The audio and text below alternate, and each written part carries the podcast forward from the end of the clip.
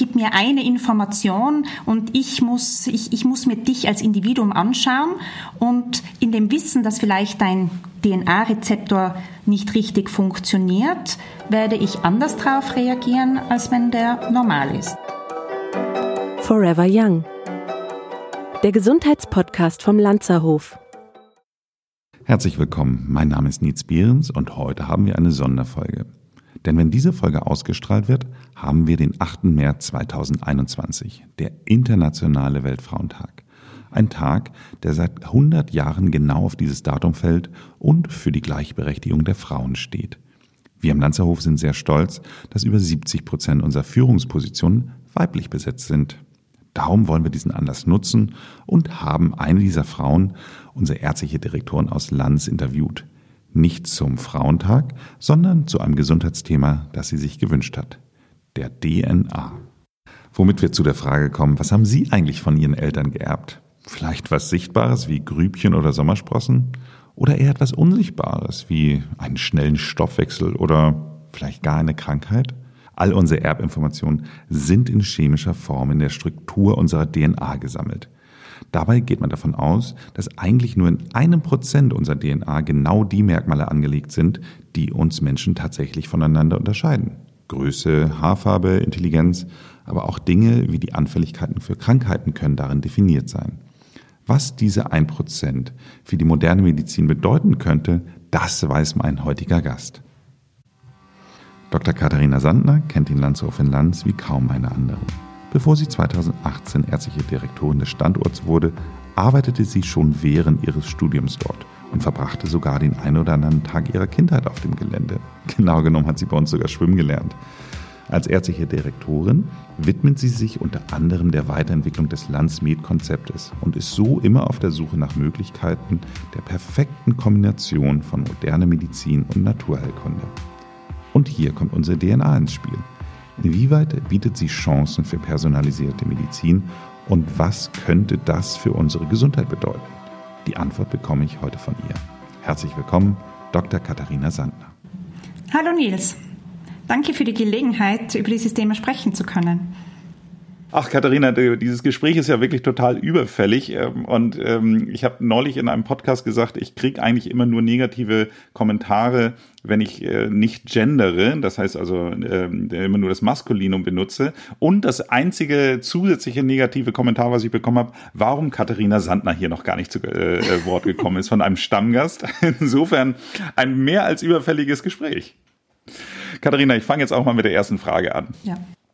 DNA-Tests liegen ja schon so, kann man fast sagen, im Trend. Häufig werden sie im Rahmen von Ahnenforschung auch manchmal äh, eingesetzt oder werden beworben im Rahmen von Stoffwechselanalysen. Wofür benutzen wir in Lanz denn die DNA-Tests?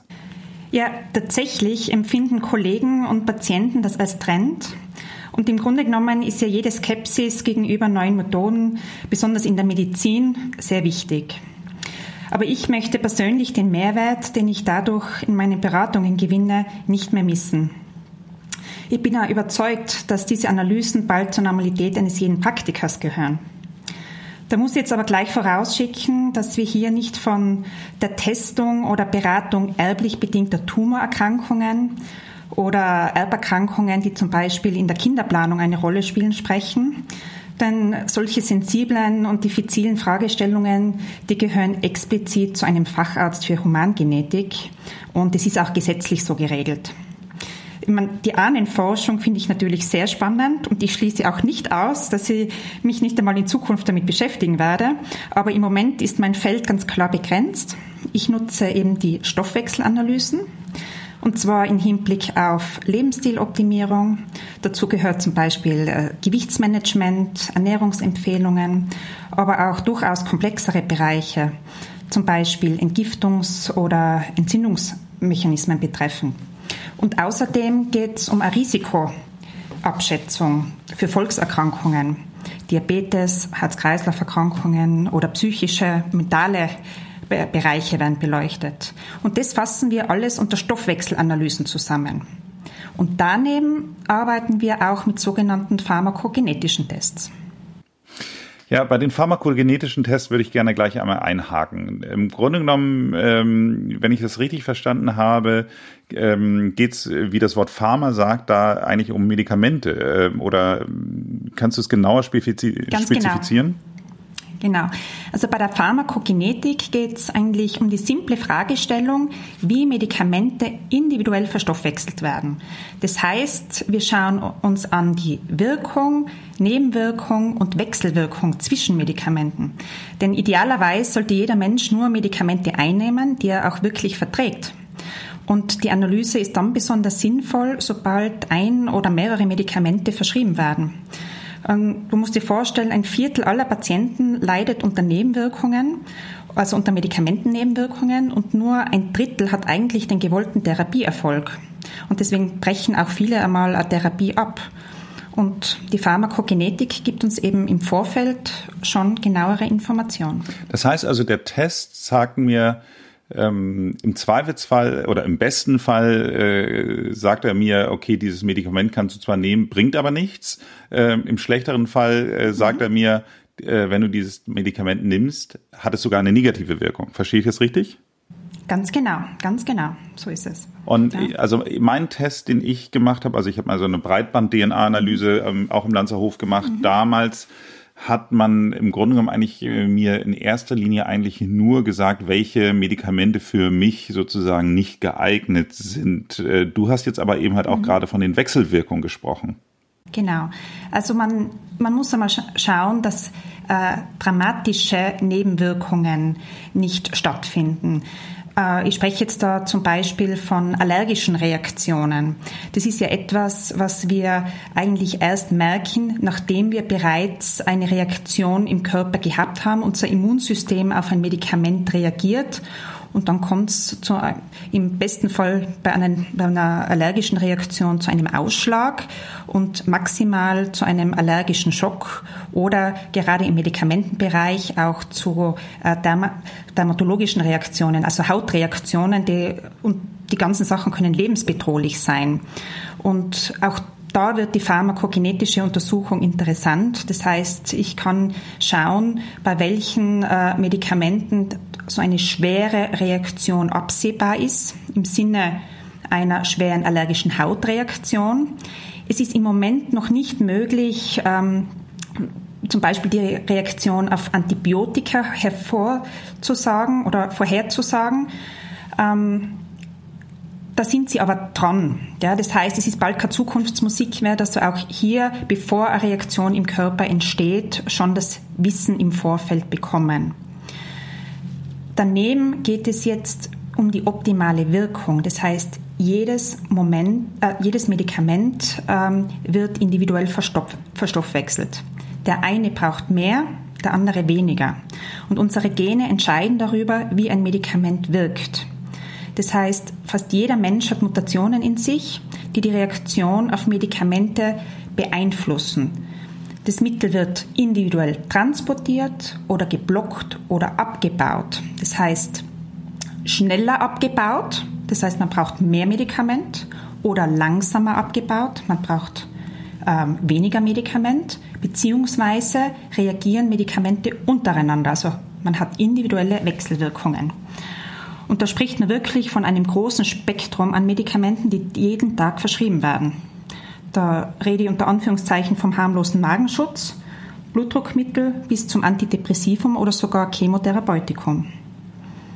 Und der Test gibt mir jetzt eine Auswahl möglicher Wirkstoffe und damit erspare ich mir ein langes Herumprobieren und vor allem den Patienten Nebenwirkungen. Oder ich kann mit dem Test eine laufende Therapie optimieren. Was ich so spannend daran finde, wenn ich mich so ein bisschen mit dem Thema DNA-Tests so auseinandergesetzt habe, dann äh, spricht man, glaube ich, in der Fachsprache immer von den sogenannten Prädispositionen, also von den, den äh, ich sage jetzt mal übersetzt vielleicht äh, Voraussetzungen vielleicht äh, frei mhm. übersetzt.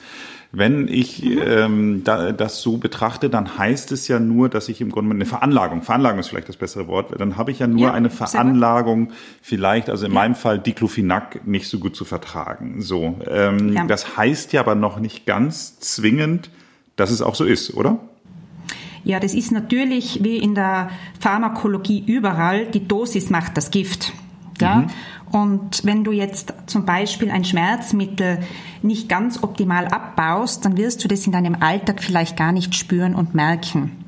Aber wenn du eine rheumatologische Erkrankung hast und vielleicht jeden Tag dieses Schmerzmittel brauchst, dann kann das irgendwann einmal eben nicht zur gewollten Wirkung führen und du brauchst mehr Substanz und hast dementsprechend mehr Nebenwirkungen, die das Medikament ja per se hat. Ich verstehe.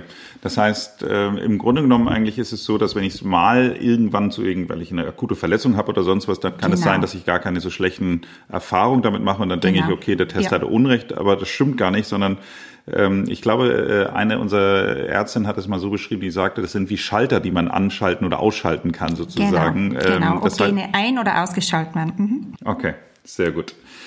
Gut, dann äh, habe ich, glaube ich, das Thema fast verstanden mit der Pharmakogenetik. Die einzigen Punkte, der mich jetzt nochmal interessieren würde, ist, ähm, es verändert sich ja auch immer ein bisschen was. Das heißt also, im Grunde genommen kommen ja auch mal neue Medikamente dazu. Ähm, mhm. Das heißt, äh, muss ich dann wieder einen neuen Test machen? Man unterschreibt eine Art Verfügung und das Labor darf die Probe einfrieren und zu weiteren Studienzwecken verwenden. Im besten Fall eben, wenn neue äh, Genabschnitte untersucht werden, wenn neue Erkenntnisse herauskommen, dann kann die Probe noch einmal herausgeholt werden und der Test kann ergänzt werden. Aber das ist ja, ja. eher positiv, sage ich mal so, weil damit habe ich ja genau. im Grunde genommen eigentlich eine Aber das muss, das muss keiner machen. Ja, das heißt, ähm, wenn ich nicht will, dass meine Probe sozusagen weiter konserviert wird, dann macht das das Labor auch nicht. Also die meisten Patienten schätzen das sehr, dass das so gemacht wird.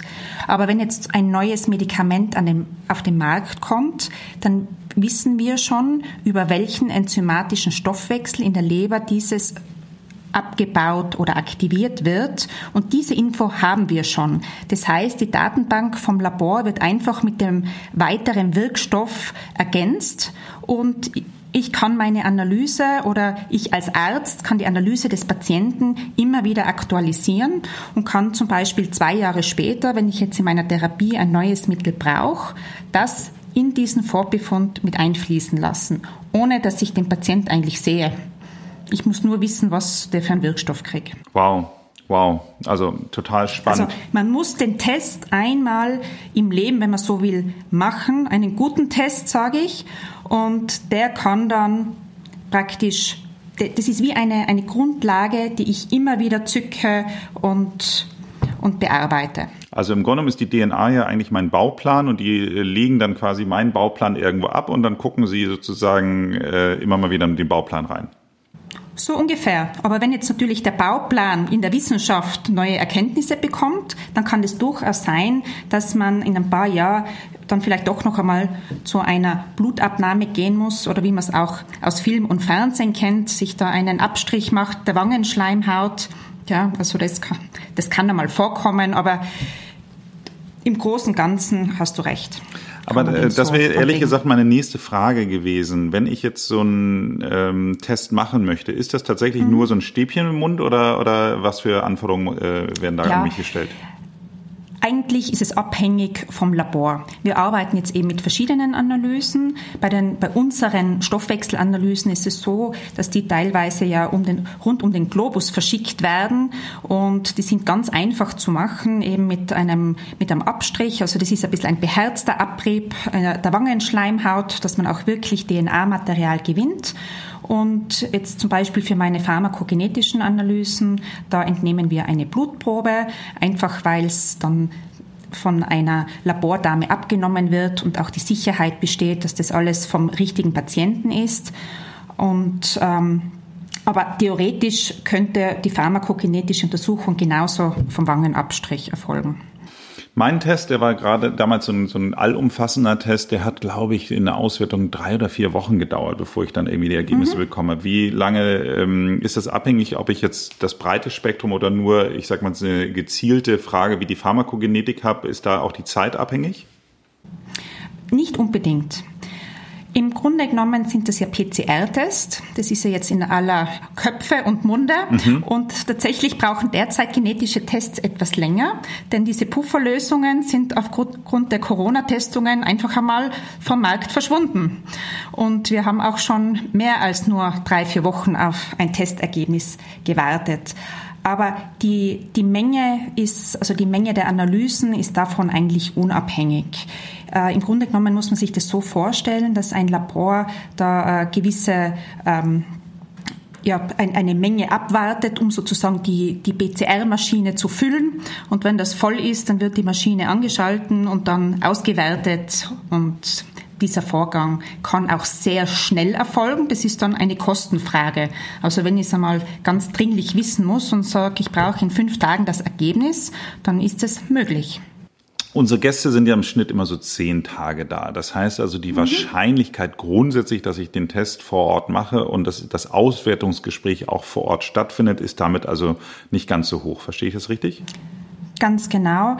Wobei ich sage, im Rahmen der Pharmakogenetik ist es nicht so wesentlich, weil da, da schreibe ich dann einen Befund und, und erkläre dem Patienten, welches Medikament er so weiternehmen darf, welches ich in der Dosierung verändern muss. Oder meistens ist es so, dass ich wirklich mehr einen anderen, artgleichen Wirkstoff ähm, heraussuche ähm, und ergänze dann die Therapie damit. Bei den Stoffwechselanalysen ist es tatsächlich schwieriger, denn da ist ja die, da sind die alle ganz gespannt drauf und da kommt so eine Datenmenge herein, dass ich schon ein bisschen davon lebe, dass ich meine Patienten wiedersehe und darauf spekuliere, dass dann wirklich eben Face-to-Face-Gespräch dann ähm, abhandle. Natürlich die Kernaussagen werden befundet und auch telefonisch besprochen, aber leider ist es zu lange, dass der Gast das noch in seinem aktuellen Aufenthalt mitbekommt. Hm. Ich fand ein ähm, Testergebnis bei mir ganz, äh, ja, ich muss sagen, äh, eigentlich im Nachhinein ganz amüsant, ähm, weil ich hatte zum Glück nicht allzu viele Risiken in dem Test, der, der bei mir dann irgendwie sich da ergeben hat. Äh, und eins meiner Risiken, die da aufgezeigt wurden, war, ähm, dass ich Alkohol überproportional gut verstoffwechsle. Und dann dachte ich erstmal, da freut sich jeder. Habe ich auch gedacht, das klingt doch erstmal gut. Und ähm, dann hatte man mich aber aufgeklärt, dass das natürlich dann ein, eine Tür zum Alkoholismus eben halt öffnet, weil ich eben halt relativ, ich sage jetzt mal, konsequenzlos ähm, dann eben halt Alkohol genießen kann mhm. oder konsequenzloser, als es vielleicht andere Leute tun. Ist das so eins dieser, dieser Merkmale, die sonst so rauskommen oder was für Merkmale würdest ja, du insgesamt sagen, kommen so raus? Mhm. Das kommt tatsächlich raus, aber es, es ist komplexer. Denn es gibt nicht ein Gen, das für den Alkoholabbau kodiert, sondern ähm, auch die Alkoholabhängigkeit, die die hat ja nichts nur mit, dem, mit der Verstoffwechselung in der Leber zu tun, sondern ist ja auch vom Suchtverhalten abhängig. Und das Suchtverhalten ist über verschiedene Gene kodiert und man muss sich im Grunde genommen dann diese Testung oder das Testergebnis als Bild vorstellen. Ja, das heißt, ich schaue mir mehrere ähm, Mutationen oder Normalformen an und kann daraus eine zusammenfassend beurteilen, hat jemand eine Tendenz zum Alkoholismus oder nicht oder zu anderen Suchterkrankungen. Die werden da relativ gut rausgefiltert. Macht natürlich sehr viel Sinn bei, bei jungen Patienten. Ja, also wenn, wenn Menschen in der Pubertät, die dann vielleicht das erste Mal Kontakt haben, auch zu, zu Drogen, da ist es schon ganz spannend, da äh, erzieherische Maßnahmen zu setzen, indem man schon weiß, äh, mein Kind reagiert vielleicht auf Cannabis mehr als auf, ja, auf was anderes. Beides ist nicht gut und sinnvoll. Aber wenn man schwarz auf weiß hat, dass man dann vielleicht ähm, wirklich depressive Episoden darauf entwickeln kann, dann überlegt sich auch ein junger Mensch, ob er das angreift oder nicht. Also zur, zur Verhaltenssteuerung ist es ähm, ein ganz äh, ein wichtiger Baustein für mich mittlerweile geworden. Ja, es sind ja auch manchmal ganz einfache Dinge, wie zum Beispiel, ich habe mich immer gewundert, ich nehme äh, immer dieses Dekristol 20.000er Einheit, äh, ja. das soll man ja eigentlich nur einmal die Woche nehmen. Und trotz mhm. allem ist mein Vitamin D-Level immer ein bisschen zu niedrig. Und ähm, dann ja. habe ich jetzt auch in einem dieser DNA-Tests gesehen, dass eben halt immer eine Verstoffwechselung des, des ähm, Vitamin Ds eben halt nicht ideal ist. Und deswegen ähm, kann eben halt einmal diese hohe Dosierung funktioniert bei mir nicht. Ich muss es eben halt häufiger ja. weniger dosiert sozusagen äh, nehmen, weil sonst kommt eben halt nicht genügend an. Und das sind ja einfach Learnings. Ja, das das Vitamin D, wenn man das als Hormon sieht, ich sage Hormone, da messen wir im Labor immer die eine Wahrheit, und zwar, wie hoch ist der Spiegel im Blut. Die andere Wahrheit ist ja, wie wirkt das Hormon oder in deinem Fall jetzt das Vitamin D am Rezeptor.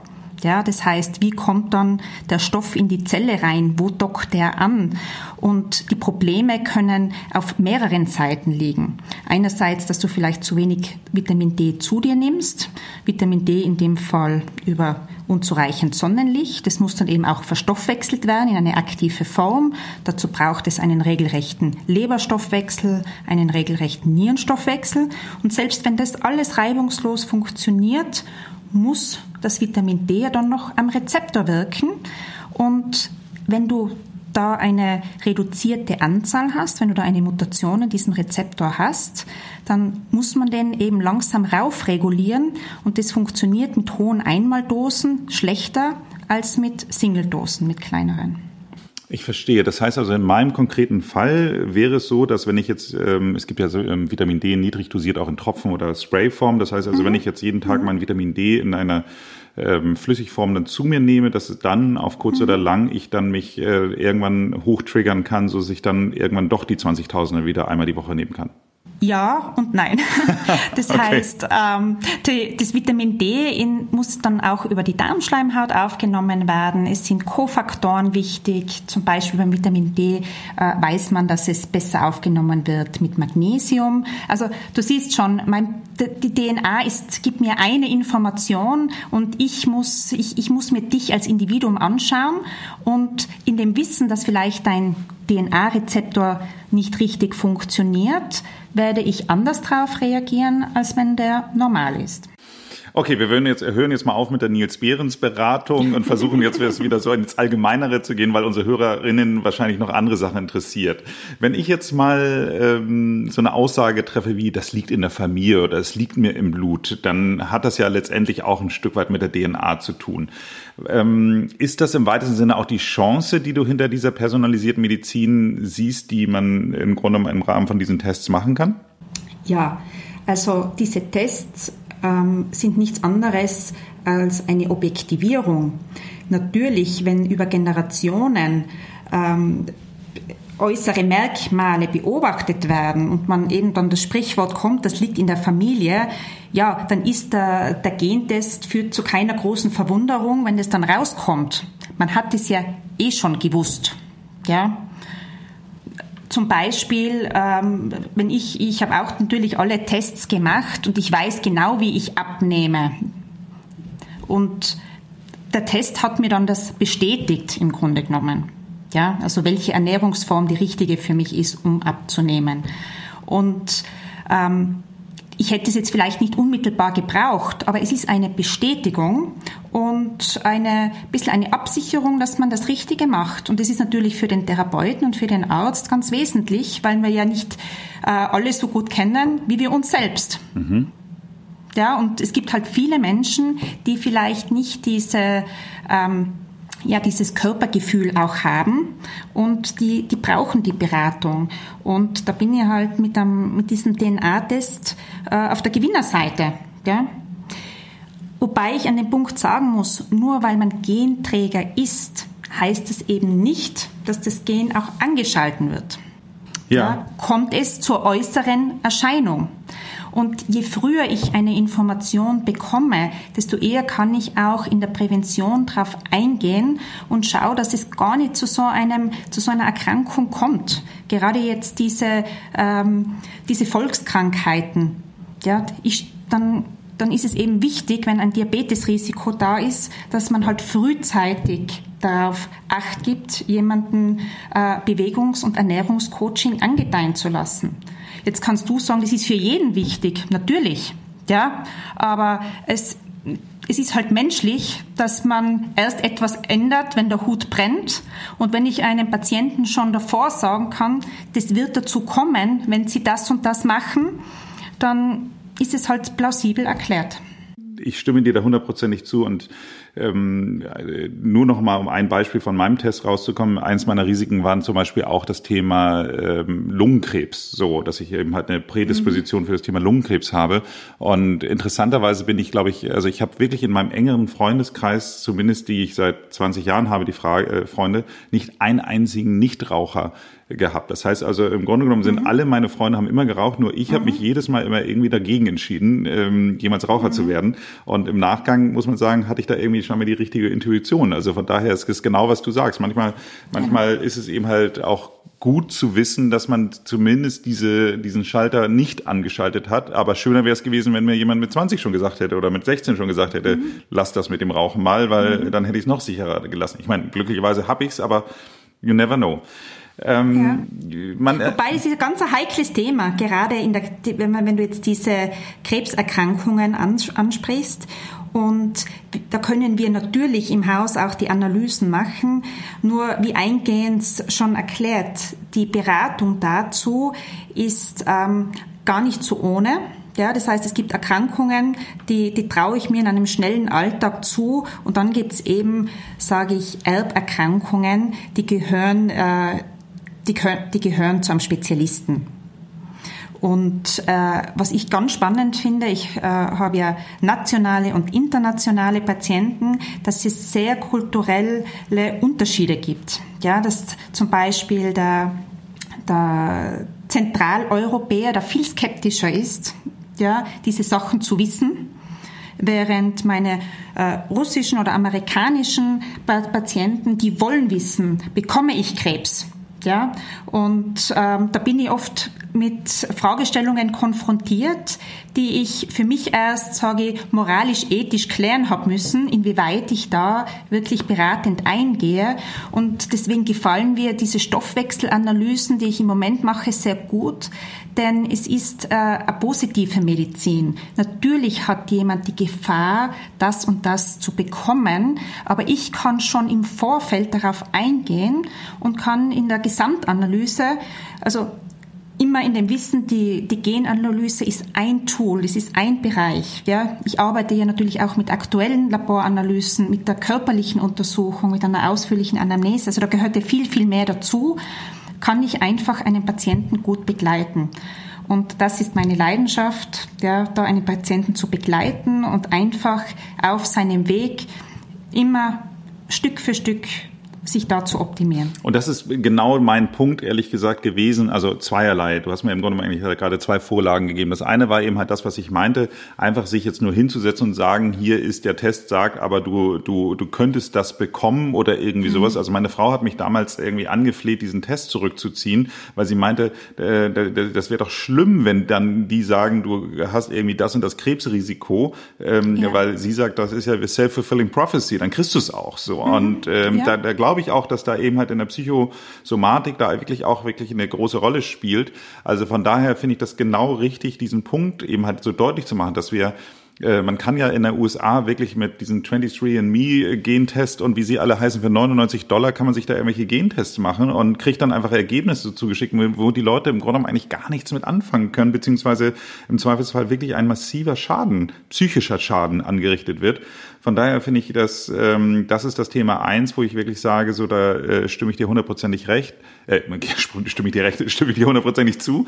Ähm, das zweite finde ich aber auch, dass man letztendlich auch immer sehen muss, es ist ja nur ein Teil. Erstens ist es nur eine Vorveranlagung und zweitens muss man sich immer den Menschen ja auch als Ganzes anschauen. So und äh, ähm, wenn man, wenn man gerade jetzt irgendwie mit meinem Fall, jetzt irgendwie komme ich mal auf dieses Alkoholthema wieder äh, zurück, wenn man dann wiederum äh, über mein äh, quasi das Gespräch mit mir dann führt, wie mein tatsächliches Alkohol-Trinkverhalten, Suchtverhalten, wie auch immer so ist, dann ähm, ergibt sich ja eben halt ein Gesamtbild und nicht einfach nur, der hat eine Prädisposition dafür. Also von daher ähm, finde ich, ist das genau der wichtige Punkt, dass man es immer wirklich ganzheitlich betrachten muss und nicht einfach ein Testergebnis rausziehen muss und gerade nicht so eins, was im Grunde eigentlich nur eine Vorveranlagung ist. Also von daher stimme ich dir hundertprozentig zu. Na, ich sage, man hat eine sehr große Verantwortung und ich mag diese Tests, die man eben einfach übers Internet macht und da geht es gar nicht um die Qualität der Tests, sondern wirklich um die Verantwortung, wie berät man. Und da, und ich, ich schaue mir genau den Menschen an und ich, eine Angstmedizin, die darf keinen Platz haben. Ja? Das darf, aber Vorsorge ist besser als Nachsorge. Also man, manche muss man ein bisschen zu ihrem Glück zwingen, aber das muss man abwägen. Genauso individuell wie die DNA ist, muss auch die Beratung dazu sein. Wenn man sich das Thema DNA insgesamt mal anschaut, also ähm, dann äh, würde ich jetzt behaupten, da liegt wahrscheinlich noch insgesamt äh, ein sehr großer Weg vor uns, oder was würdest du sagen? Also kratzen wir erst an der Oberfläche oder meinst du, nee, wir haben schon 80 Prozent des Eisberges haben wir jetzt im Grunde eigentlich auch schon, schon ähm, an die Oberfläche gebracht? Also in der Medizin, glaube ich, ist man nie fertig. Und man hat sicher in, in den letzten Jahren da schon Meilensteine erforscht. Also ich glaube, um die Jahrhundertwende war der Zeitpunkt mit der Schlagzeile, das menschliche Genom wurde entschlüsselt. Ja. Und was macht man mit dieser Entschlüsselung? Der, der Sinn einer, einer jeden Forschung ist ja, Leid zu verringern, medizinisches Leid zu verringern und auch ähm, den, den Tod so einfach wie möglich zu machen für den Menschen. Ja, und, und Forschung bedeutet, dass man jetzt wieder, wenn man von sehr heiklen Sachen spricht, wie Erberkrankungen, dass man wirklich ähm, nicht in der DNA-Forschung geht es eben nicht nur um die Entschlüsselung, sondern auch um die Chance daraus eine Therapie zu entwickeln. Ja, da ist dann Jahre später, äh, hast du sicher gehört, ist die Genschere gekommen. Mhm. Wo man also wirklich sagt, man will da diese schlechten DNA-Sequenzen sozusagen rausschneiden chirurgisch. Heißt die CRISPR-Cas7? Ja. Ja, da auch sehr gut.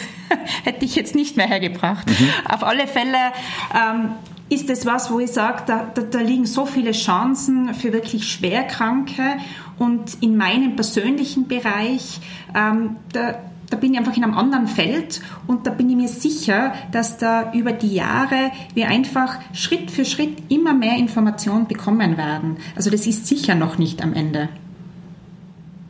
Ob es dann tatsächlich das einzige, der einzige Weg zum Glück und zu einem langen Leben ist, das darf, da darfst du dann in eine philosophische Runde diese Frage stellen. Du, meine grundsätzliche Philosophie, weswegen wir auch diesen Podcast machen, es geht ja gar nicht wirklich darum, länger zu leben. Es geht ja im Grunde genommen eigentlich äh, darum, länger gut zu leben. So, weißt du, Natürlich. so, das ist ja im Grunde genommen eigentlich die grundsätzliche Philosophie des Lanzerhofs. Wir wollen ja ähm, nicht den äh, Leuten grundsätzlich sagen, ihr werdet jetzt alle irgendwie 120. Was bringt es, wenn die letzten 30 Jahre dement und, und äh, bewegungsunfähig genau. sind? Also das, dann, dann, genau. dann will die ja auch keiner haben, die zusätzlichen 30 Jahre. Sondern es geht ja einfach wirklich darum, mehr Leben Lebensqualität ins hohe Alter zu bringen. Und ich glaube, da kann das einen Beitrag zu leisten, aber es muss immer isoliert ja. ein Teil des Ganzen sein. Nichtsdestotrotz, meine Abschlussfrage. Ja, du darfst nicht vergessen, die Analyse ist das eine. Die harte Arbeit und das Schwierige ist die Umsetzung, ja, den Patienten zu motivieren und die, das Wahre ist ja, dass es der Mensch selber für sich erkennt und macht. Ich sehe mich hier immer nur als Begleiter aber dein Schiff musst du schon selbst steuern. Du, also ich kann dir da gar nicht mehr zustimmen. Ich finde, es gibt doch diesen Satz, ein, ein äh, gesunder Mensch hat tausend Träume, ein Kranker nur ein. Und ähm, ich glaube, dass das äh, habe ich jetzt, ich hatte jetzt irgendwie gerade gerade so einen Unfall, wo ich dann irgendwie keinen Sport machen konnte, äh, weiß ich genau, wovon ich geträumt mhm. habe. Also und mhm. ich glaube, jeder, der meint, dass er äh, keine Zeit dafür hat, äh, etwas in seine Gesundheit zu investieren, da muss man äh, das Thema Krankheit ausprobieren, wie zeitintensiv das denn eigentlich ist. Also das mhm. ähm, ja, also läufst du total offene äh, Türen bei mir und hoffentlich auch bei unseren Hörerinnen ein.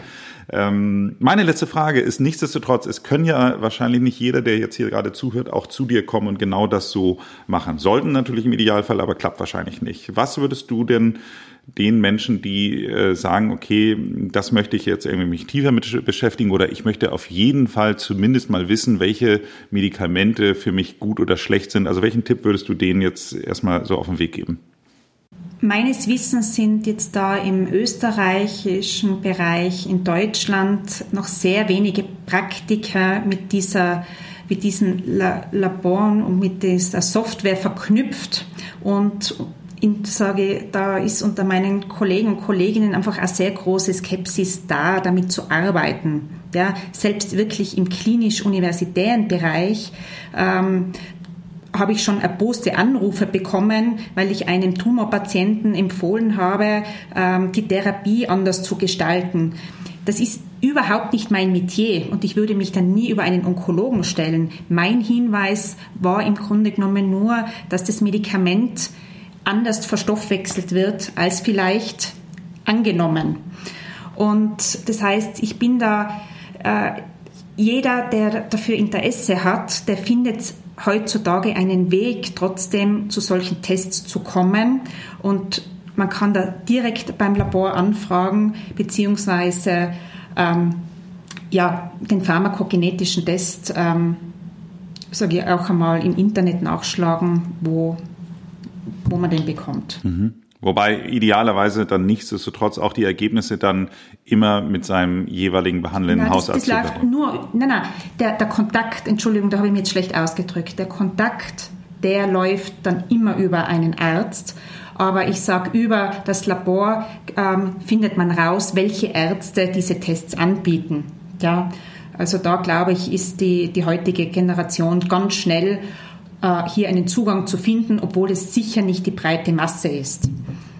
Katharina, ich habe ähm, viel gelernt. Äh, ich bitte, entschuldige mich bei allen Hörerinnen, dass ich auch so viel äh, Fragen für mich gestellt habe. Ich hoffe, sie waren trotzdem interessant. Und ähm, ja, ein überfälliges Gespräch und ich hoffe, dass äh, wir bis zur nächsten Folge nicht so viel Zeit verbrauchen. Wäre schön. Danke, Nils. Danke auch. Sag mal, meine letzte Frage ist ehrlich gesagt, denkst du bei deinem eigenen Kind auch schon mal darüber nach, einen DNA-Test zu machen oder, oder hast du vielleicht womöglich äh, schon einen gemacht?